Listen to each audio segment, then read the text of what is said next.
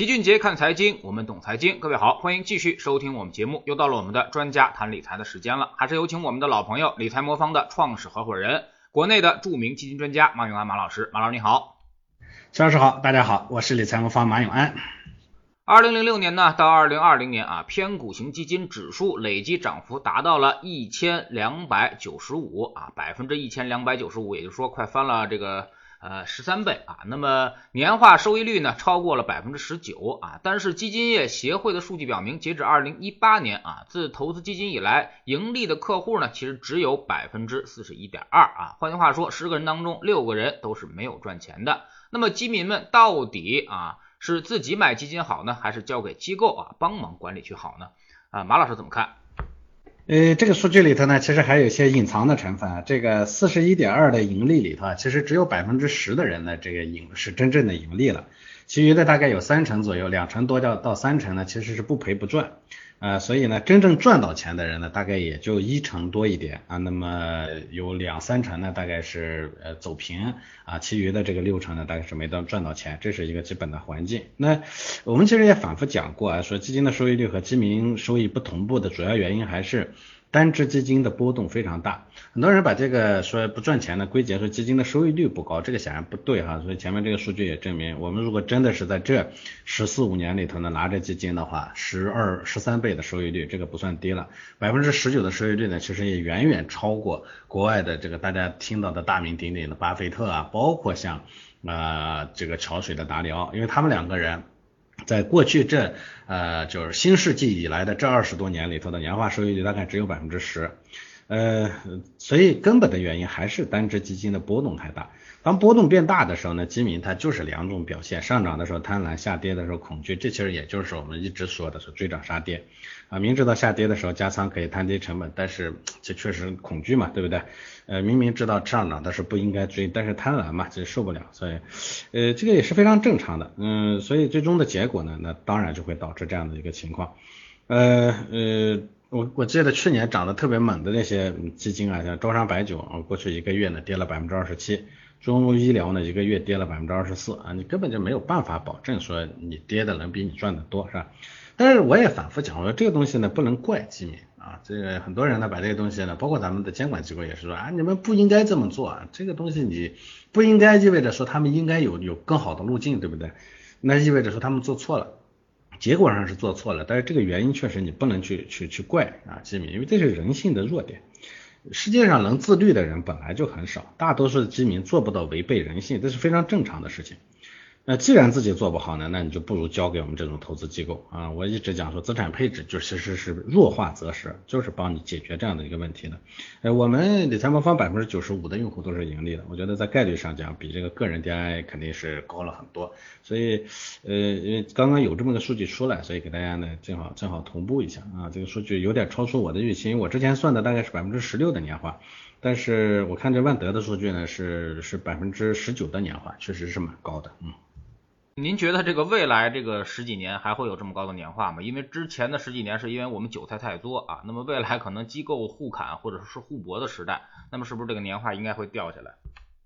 呃，其实这里头呢，就基金的收益率它来自于两部分，一部分呢是我一直讲，这是呃资产本身自然上涨的这个收益率。拿中国的呃这个嗯基金市场来说。呃，它的自然上涨的内在收益率大概就相当于这个名义 GDP 啊，就是咱们的实际 GDP 加那个通货膨胀率。呃，这个数据呢，在过去的这呃二十年里头，平均大概也确实有百分之十以十左右了。呃，所以首先这百分之十九的收益率的呢，有将近百分之十呢是自然上涨的。这个呢，只要经济在增长，它就应该有这个内在收益率。那未来的这个经济增速呢，可能会下滑，是吧？像过去呢两位数的增长呢，有可能会降到一位数。但是一位数呢，这个比如说我们平均的未来的 GDP 增速呢是六。加上我们大概二左右的这个通货膨胀的话，大概也能做到百分之八左右，这是一个基本的情况。至于说，呃，超出这个部分，这个叫超额收益啊，这个超额收益率呢，主要的来源是来自于机构比个人的更专业，所以它其实就是从啊散户手里头割韭菜割来的。这个情况呢，未来呢可能会逐步的减少，但是您说要想消失，我觉得也不现实。我个人估计，中国的这个嗯，资本市场啊，去散户化，最终呢变成像美国这样百分之七十到八十的交易量来自于机构，要经历这样的一个过程呢，我觉得还会有一段时间，在这个嗯，起码可能就是五到六年、七到八年，甚至可能就是十年的时间，在这个过程中呢，其实这块韭菜呢仍然是存在的，只是它呃呃整体会缩窄。啊，所以我一直讲说，我们未来呢给客户提供的目标收益率呢大概是百分之八到百分之十二左右。那这个呢其实已经充分的考虑了经济增速下滑与我们的散户呢这个韭菜呢减少的这个要素呃原因。但是就算考虑这两个，我觉得未来很长时间说甚至八到十年十十多年可能做到百分之八到百分之十二的年化收益率还是非常有希望的。嗯。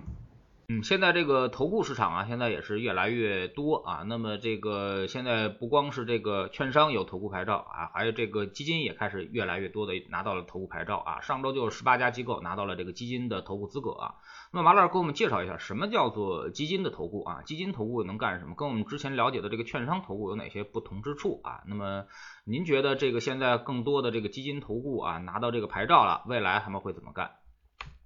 呃，其实，嗯，这个最近说的这个投顾啊，也证监会做的一个嗯试点，就是，嗯，希望呢，这个无论是券商也好，还是基金公司也好，啊，转变以前呢这个只做产品、只卖产品的这种模式，因为，呃，我前面讲了，这个产品的收益率挺高的，但因为它波动过大，所以简单的卖产品呢，最终是投资者挣不到钱的。呃，卖卖基金的这个机构呢，个个都赚的这个老满肠肥是吧？但是呢，基民最后呢，就我前面讲的这个一成盈利，两成不赔不赚，然后呢六七成呢是亏损的这种情况。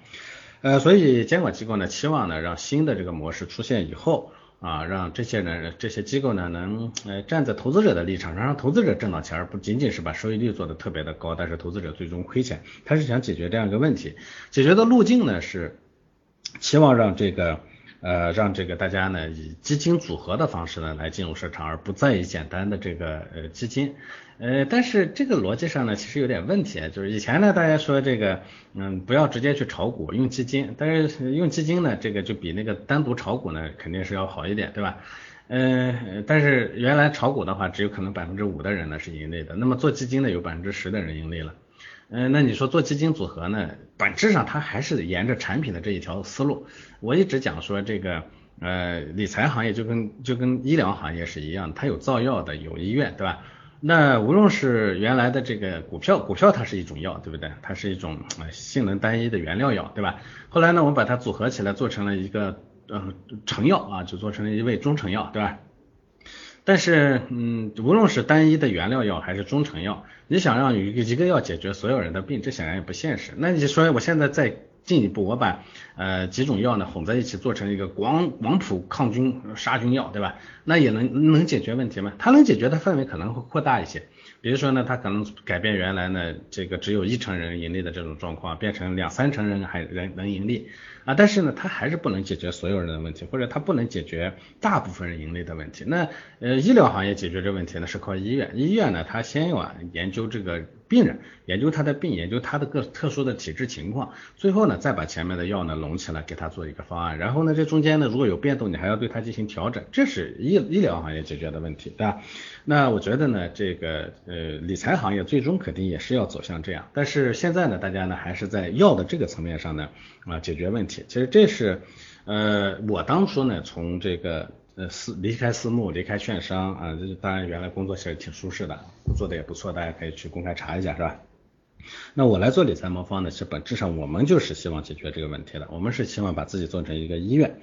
呃，那这个行业呢，未来会怎么发展？因为最近确实很多机构拿到的这个基金投顾的资格也越来越多。我们首先说，这当然是一个好的现象。嗯，我觉得大家都开始往这个方向努力，不管他站在什么样的立场，总归呢，他走一步就会比不走呢要好，对吧？呃，我们可以对比一下美国啊，美国的。这个就这个行业最终呢，很可能就是大家都不会单自己去买基金，都是通过投顾啊，通过投顾呢来那提供解决方案，再去买基金的。这个呢，我估计是一个未来的趋势。呃，美国的基金投顾市场它就是相当成熟的。去年呢，美国市场使用基金投顾渠道的家庭呢，大概要占到一半。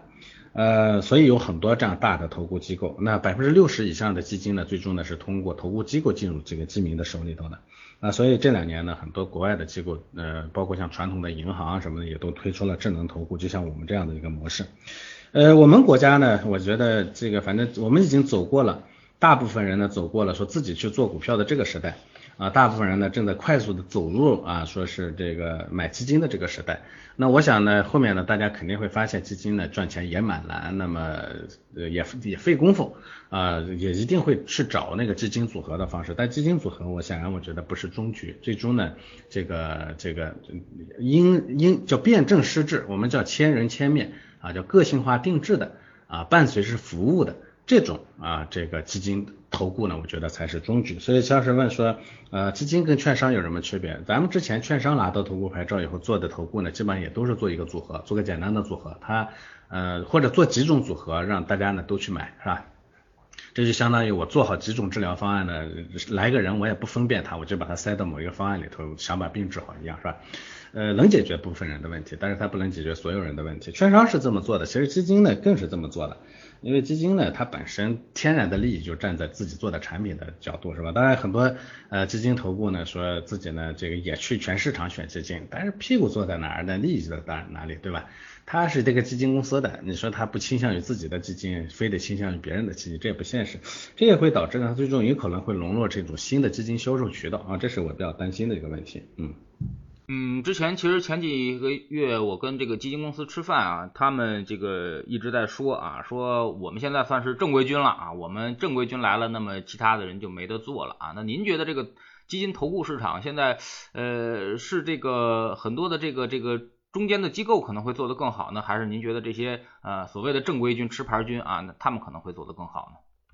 嗯，这个我觉得正规军的说法呢是有点偏颇的，为啥呢？因为这是两个领域。呃，你是造药的正规军，但不见得你是医院的正规军，对吧？嗯，你非得说你说以前的这个医院呢，是人家人家人家持有医疗牌照的机构呢在做医院。你说我今天的做药的来了，我现在也我也拿了那个医院的牌照，所以我就是正规军，这个逻辑上不成立，是吧？呃，还是这个逻辑啊，这个造药和看病是两回事情啊。药厂药造的很好啊，那好的药是啥？好的药是说，如果是这个病啊，是这种体质这种病。那我这个药呢就能起作用，这就叫造药的。但是医院呢更重要的作用可能不是在研究，嗯，这个究竟是这个这个病应该用什么药治，它可能更多的是在研究这个病人究竟是什么病啊，辩证这是最重要的一部分，对吧？其次呢，这个病人的这个病究竟与别人的他的这个病人有什么差别，是吧？你同样是这个这个感冒，对吧？但有的人呢是呃是这个风寒，有的人是风热，是吧？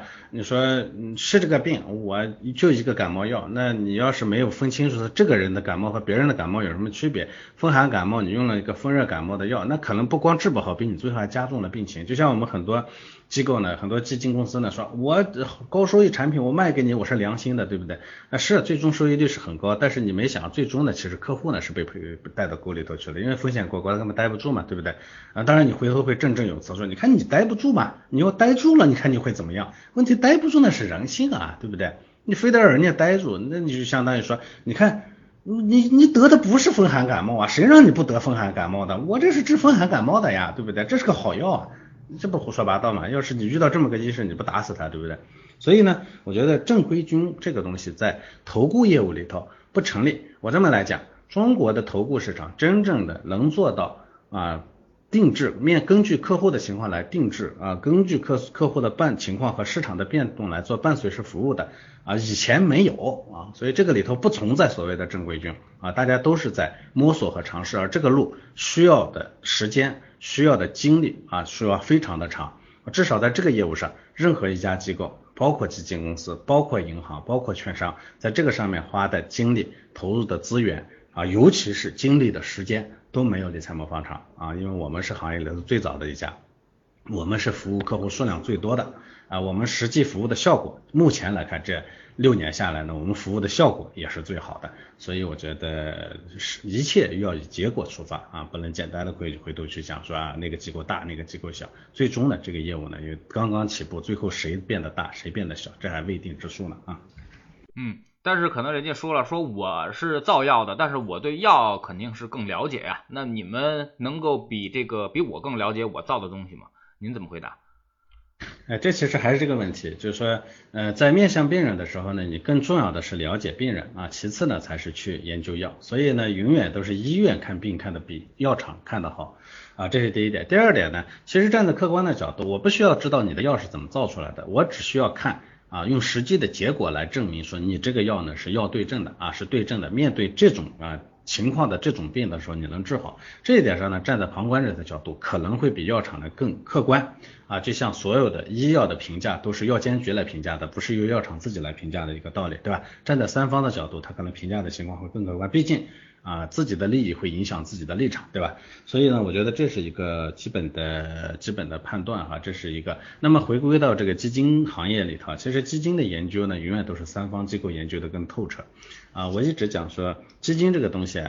就算是做做基金的人，他也不能保证他的业绩未来一定是好的。为啥呢？越好的基金啊，其实是风格越鲜明的基金。大家想象中的那个说好基金业绩永远好的基金是不存在的。就像那个药厂绝对不可能造出一个万能药来，就原来打把十卖艺的说有有这个大力丸是吧？啥病都能治是吧？这这种药呢，只有想象中存在，现实里头不存在。所以呢，什么时候业绩都好的基金，现实里头不存在，它没有基金公司能造出来。那么好的基金呢，其实更多的就是，哎，什么风格清晰的，然后在这个风格下它能做好的，这样就算不错了。那这种情况呢，其实作为旁观者去观察它历史上的业绩，对它进行评价和跟踪呢，反而做的会更准确，而不是局内人啊。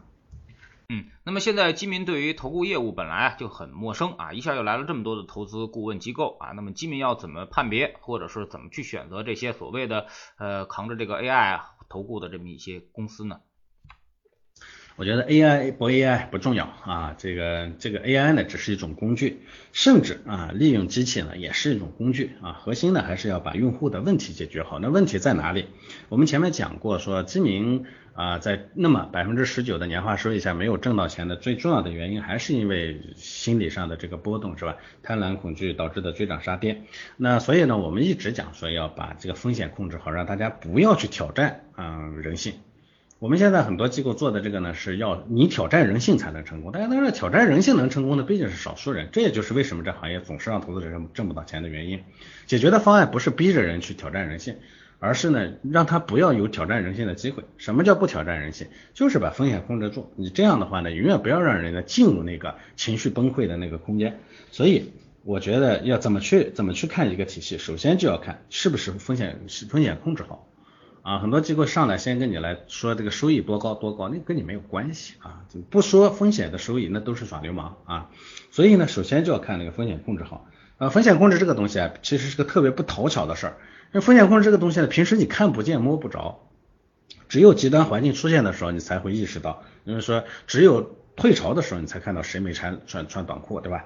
所以呢，它只有极端情况下，你才能看到它熬不熬得过去，是吧？嗯，所以我是我一直想，这个理财这个行业能证明它好的唯一的就是时间。你没有经过些时间，你说的说的多多多好都没有用。理财官方呢，我们是这个市场上实际服务大量的用户时间最长的机构。我们实际服务了，公司从续六年多，实际服务了五年多了。啊，这几年呢，我们经历过这么多的各种各样极端的情况，人家开玩笑说，巴菲特活了一辈子都没见过的情况都发生了，是吧？像美股的连续熔断呀，等等，是吧？那五年中呢，我们的最高风险的最大回撤也只有百分之十四点三九，这我就定的就是十四十五，那实际上它十四点三九，它就是没有破线，这就叫安全，对吧？这是第一点。啊，如何去挑选，就是得看历史业绩啊，历史里头呢，是不是能把风险控制住，能不能让你真正的不是不要特别的辗转反侧、寝食难安的，能度过那个艰难时刻啊。第二点呢，嗯，核心呢，它这个这个东西呢，我说了，投顾的核心是帮助投资者去应对市场市场和情绪的波动，对不对？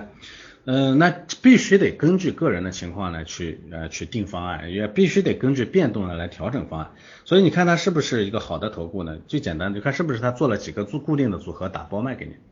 如果说是后者。那它基还是一个销售机构啊，它只是把原来的单基金呢做成了一个组合卖给你了而已啊，就相当于把原来的单药现在呢组混了几个药卖给你，不辩证施治，你们混多少药都没有用，除非你把市场所有的药都都都给都都给都给病人吃上，那吃上你把它毒死了，对吧？所以呢，这个必须得有这个识别用户做个性化定制的能力。第三个呢，其实我也。要解决这两点，我我讲了，我说 AI 不重要啊。如果仍能实现这一点，那当然也很好。关键是要实现这个针对个人的情况，针对个人的变动，实时的要进行监控管理，进行这个情绪的维护。这个东西呢，它没有办法，必须得靠人工智能技技术。嗯，所以这点上呢，我觉得这其实是一个很重要的能力。我一直讲说这东西不值得宣传，但是没有这个能力，它这事儿就做不成。呃，我们理财魔方呢是行业里头第一个智能化的投资决决策引擎的这个研发机构啊。我们一八年四月份，我们这整个体系就就全无人值守开始运行了。呃，这么多年经历过这么多起起伏伏、各种剧烈的波动，我们的体系呢非常稳定啊。所以我觉得，当然我们其实也在服务大量的用户，不是造了个玩具是吧？实际在服务用户的过程中，它运行的非常稳定。这个呢就叫技术能力。那当然最重要的一点，我觉得就是立场啊。我前面讲了，我说，呃，好的投顾呢，它不是把自己的收益率做得高高的，让投资者赚赚的少少的，它不是这样做的，是吧？一般情况下呢，这个好的机构呢，它肯定是要让投资者以以投资者的最后的多少人能挣到钱作为目标的。我们理财妈妈内部的考核体系就是那么定的。啊，客户的盈利比率啊，有多少人挣到钱了？这是我们的考核考核基准。我不会去特别关注说究竟我的收益率高到哪儿去。我说了，做那种东西没有意义。那样做完了以后呢，自己看着好看是吧？自己的面上面子上过得去，这客户呢最后里子上过不去，那这就没有意义了。这就叫立场，我们管这个叫买方立场啊，所以必须得有这样的一个呃这样的一个立场才行。那么立场这东西呢，你说人人都说自己是买方立场，如何去判别？利益导向啊。我们没有基金公司，对吧？我也不可能偏向于哪个基金，我也不可能把卖基金当做我的核心，因为啥呢？我们这种互联网机构呢，吃那个营销费用，就是申购赎回费，现在的一折两折的那种费用，没什么钱可吃那，挣不了什么钱。我们真正要挣的是让投资者长期留存，那，这样我跟基金公司那边分到的管理费，这个叫尾随佣金。啊，这如果要吃到这个钱，我就得让我的客户呢，把大量的资金放进来，稳稳的待着。啊，这样对客户有利，对我们也有利啊，所以利益导向是是就是一致的，这就不会让我来去做那个损害客户利益的事情。所以我说这么几点吧，怎么去评价这么多的投顾机构？第一呢，就是看历史的结果啊，是不是够稳；第二呢，就是是不是能根据根据你的情况来定制和跟随市场的变动来调整；第三呢，就是它的技术水平是不是够高；第四个呢，就是要看立场啊，立场。才是决定最后这些这些东西能不能做到好的方向去的关键。立场不对了，技术水平高等等这些这些只能让他割韭菜割得更快。您总在强调这个千人千面的个性化定制啊，那么这个是识别用户的底线的一个方式方法，也是我们理财魔方的一个特色所在。但是您有没有考虑到这个千人千面，呃，是否能够正确的把用户识别出来？毕竟很多用户他连自己都不知道我的风险承受能力是多少啊。那么其实我们现在呃在现实的过程之中也遇到过类似的一个情况啊，比如说我相信肯定也有很多的用户，比如买了理财魔方的某个组合，他觉得过一段时间以后，他觉得他拿不住了，或者他觉得他体验不是很好了啊，包括这个一些，要么就是赔钱了，要么就是之前这个涨的不如其他的基金好啊。您面对这种情况，呃，理财魔方，您觉得您会怎么调整？呃，我觉得您说的特别对，这个没有人能确保说我百分之百呢能把用户的心理底线能摸清楚，这一点上谁也做不到。呃，但是呢，前面乔老师问到的这个问题，说用户自己都不清楚，那你们如何去判断？这一点上呢，其实不是问题。我也坦白的讲，包括我在内，如果我作为一个普通投资者的话，我自己都不知道我能担多少的风险。这个事儿呢，它很正常。嗯，为啥呢？这个一个人啊，这个风险承受能力只有极端情况下才会测试出来。啥时候叫风险承受能力过线了？就当你赔的，你开始怀疑一切的时候，那个时候你风险承受能力就到线了。但是人呢有两种心理问题啊，第一个呢就是平时呢他会过度的。呃，高估自己的这个风险承受能力，他会想啊，跌个百分之十二十，怕啥呢？对不对？我不怕，那是因为是在乐观环境下，这个呢叫过度自信，人往往会过高的估计自己的能力。啊，这是第一点。第二点呢，当风险承受能力的底线来临的时候呢，他往往不是有个信号告诉你说啊，我你的风险底线来了，他不是，这时候人往往是以怀疑的形式出现的，就是他会说，我不是我担不住这个风险，这亏是正常的，我能接受。但是呢，我不能接受他们做的不好啊，这个投资机构做的不好，投顾做的不好，这个市场有问题了，外部环境有问题了，这次不一样了，等等等等吧。所以它其实是以这种情形出现的。所以啊，其实大部分的人并不能做到真正的了解自己的经风险底线，反过来反而呢。我们说这个风险承受能力体现呢，它是以各种情绪上的波动，同时以情绪波动最后体现出的各种行为啊来来衡量的。第三方呢是个在线服务的机构，我们其实一直在密切的监控我们的用户在我们 APP 上的各种使用行为。啊，这个使用行为呢，其实很多时候会暴露一个人呢当下他的情绪究竟焦虑啊还是舒缓，他究竟能不能担得住啊？所以这是我们的一套逻辑，所以我可以这么肯定的讲啊，大部分人呢是了解不不清楚自己的风险承受能力的，但是我们能做到比你要更了解啊，这是第一点。第二点呢，我们确实没有办法做到百分之百的把一个人呢了解清楚，这一点上这是个复杂的事情，对吧？啊，所以呢，我们确实也有少量的客户最后亏损了，是以亏损离场的。但是我们大部分的客户，百分之九十四以上的用户是盈利的啊，大部分的客户是留在这个里头的，这说明我们的识别能力呢还是比较准确的啊，我只能这么这么这么这么来讲，说是比较准确的。那当然，风险承受能力定呃明确了以后呢，你确实会存在着定制了风险，一个人的风险承受能力比自己想象中的低，对不对？那所以呢，对应的其实一个人能从资本上能挣到的钱，比他想象中的往往要低。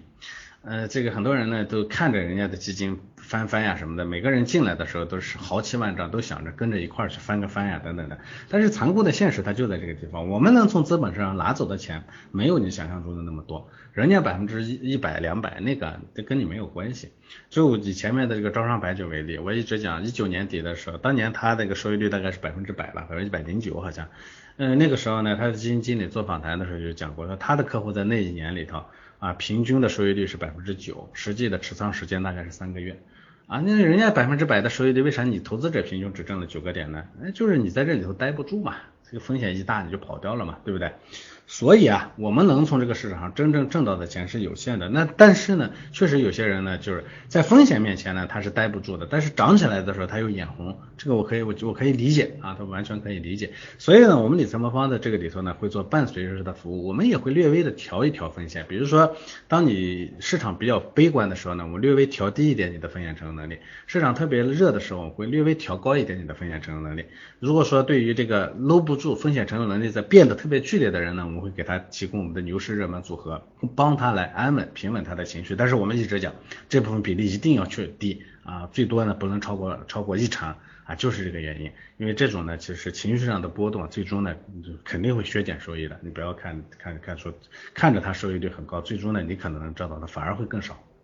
所以比例一定要低。但是这个低比例的呢，会让你呢，哎。就涨的时候呢，你感觉心里头有个安慰嘛，对不对？哎，结果呢，你就忘记了你那块定海神针那部分，在定海神针那部分回头一看呢，它收益率反而会很高。所以这是一个基本的逻辑。我也讲，投顾啊，其实很多时候是在跟用户的心理做游戏。你这个你要密密切的监控和管理好一个人的情绪啊，这个过程中呢，才能最后让让让让你赚到钱。所以投顾呢，要跟客户成为真正的朋友和贴心的朋友。啥叫贴心的朋友？是真正站在你的立场上去替你考虑问题。他既不会去啊用高收益率忽悠你，当然他也不会说你本来能挣到更多的钱，我又不给你，他不会做到这做做这样做。这是真正的站在投资者的立场上来解决问题的。我觉得只要做到这一点，时间长了，用户呢自然会有反有反馈。我今天呢刚刚收到一个用户的在我们的后台上给我的一个留言啊，我很感动。他说呢这个。呃，他从呃一八年呢就开始嗯投理财魔方啊，他也跟跟听那个齐老师跟我的这个，在我在齐老师节目中的这个交流啊，同时呢他也开始投理财魔方。他说呢这个过程中啊，成功的避过了这个 P2P 暴雷的风险啊，成功的获得了啊这个资本市场上涨的一个收益，而且他也得到了一个特别好的收获，就是因为他。把我们的这个智能组合的理念啊、业绩情况呢，告诉他儿子，儿儿子二十岁了，对理财原本毫无兴趣。那么这个过程中也培养了啊他儿子的这个理财观念，所以呢，他觉得这个呢是我们这样的一个工作最后给他带来的收获。哎，我觉得这个我其实是非常暖心，也非常感动啊。我所以我说你只要站在立场上，哪怕一时不理解，时间长了，最终呢是一定会有好的效果的啊。这是个慢。慢工出细活的事儿啊，这急不得，一点都急不得啊。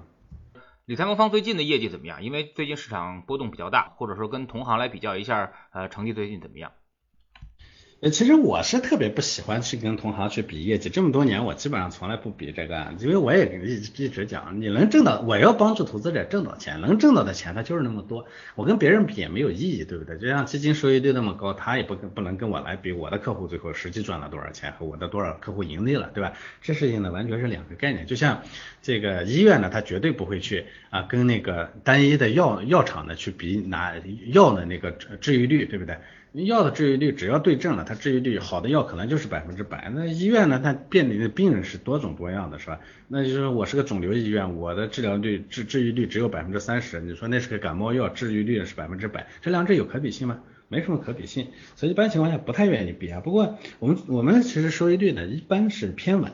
啊，我们呃一八年呢一七年呢挣了百分之九点七啊，一八年呢赔了百分之一点一八，一九年挣了百分之十六点三。二零年呢，我们其实业绩很一般啊，这挣了百分之七点八八啊，这所以大家会看到我们这个模式就是别人大跌我们小跌，别人小跌我们挣钱啊，别人挣大钱我们也挣不了特别大的钱，嗯，这个的所以今年的前半年呢，这个总体上属于一个小跌的市场，我们今年前半年的业绩表现还不错，最近一个月我们的收益大概是百分之四左右，嗯，然后呢，最近半年呢，我们大概收益率已经到百分之九左右了吧。呃，所以总体上的水平呢，在就算是跟别人比比这个组合的收益率，我们的收益率大概也能在行业里头排到呃排到第二、第三的水平，大概现在也有十几个、二十个这个呃大的机构吧，包括银行啊、基金公司提供组合服务的这种，大概也有将近二十多个客户呢，呃在大概在这二十几个里头能排到那个前二、前三的这样一个水平，但是这个比较呢，我也讲了啊没有意义。啊，几年这么长期下来以后呢，最终呢，呃，这个你给客户提供了多少？像我们给客户大概平均提供了七到个八个点的这样的平均收益率，然后呃，这五四五年里头平均提供了这么一个结果，而且我们大部分客户赚到了，我觉得这才是真正值得关注的问题。嗯。啊，非常感谢马老师今天做客我们节目啊，也是今天跟我们说了这个关于投顾这方面的一些话题啊。那么其实呢，呃，大家确实啊，那么对于投资理财知识方面确实是比较欠缺啊。那么这个市场呢，也确实需要专业的投资者来对我们进行一些更多的指导啊，那么帮助我们建立一个投资模型，控制我们的这个风险。啊，那么只有在风险可控的情况下，我们未来才能赚到更多的钱，才能享受到中国经济成长或者说是整个资本市场成长会带来的一些收益啊。那么在这个过程之中呢，呃，会有更多的人啊，那么来指导我们。那如何去分辨这些呃指导我们的人呢？其实呃，老齐原来就有一个比喻啊，就是你看他的屁股坐在哪里啊，那么他的收益来自于。把产品卖给你得到的佣金，无论他顶着什么一个头衔啊，他他都不是一个顾问的角色，他更多的还是一个销售的角色啊。那么只有在你身上挣钱，或者从你身上收费啊，那他才会跟着你这个一起成长，或者他会把你看得更重视一些，把你的利益看得更加的重一些啊。那么所以说呢，我们看他的屁股坐在哪里。从这个基金投顾的一个市场来说的话，那么对于呃专业的一些理财机构，其实我们认为，哎，反而是可能会。有更好的一些机会啊，甚至比基金会能够跑得更好一些啊，能够对我们提供的服务可能会更专业一些，因为我们并不是以卖产品为目的，而我们的目的呢是帮助客户赚到钱。非常感谢马老师，再见。好的，再见。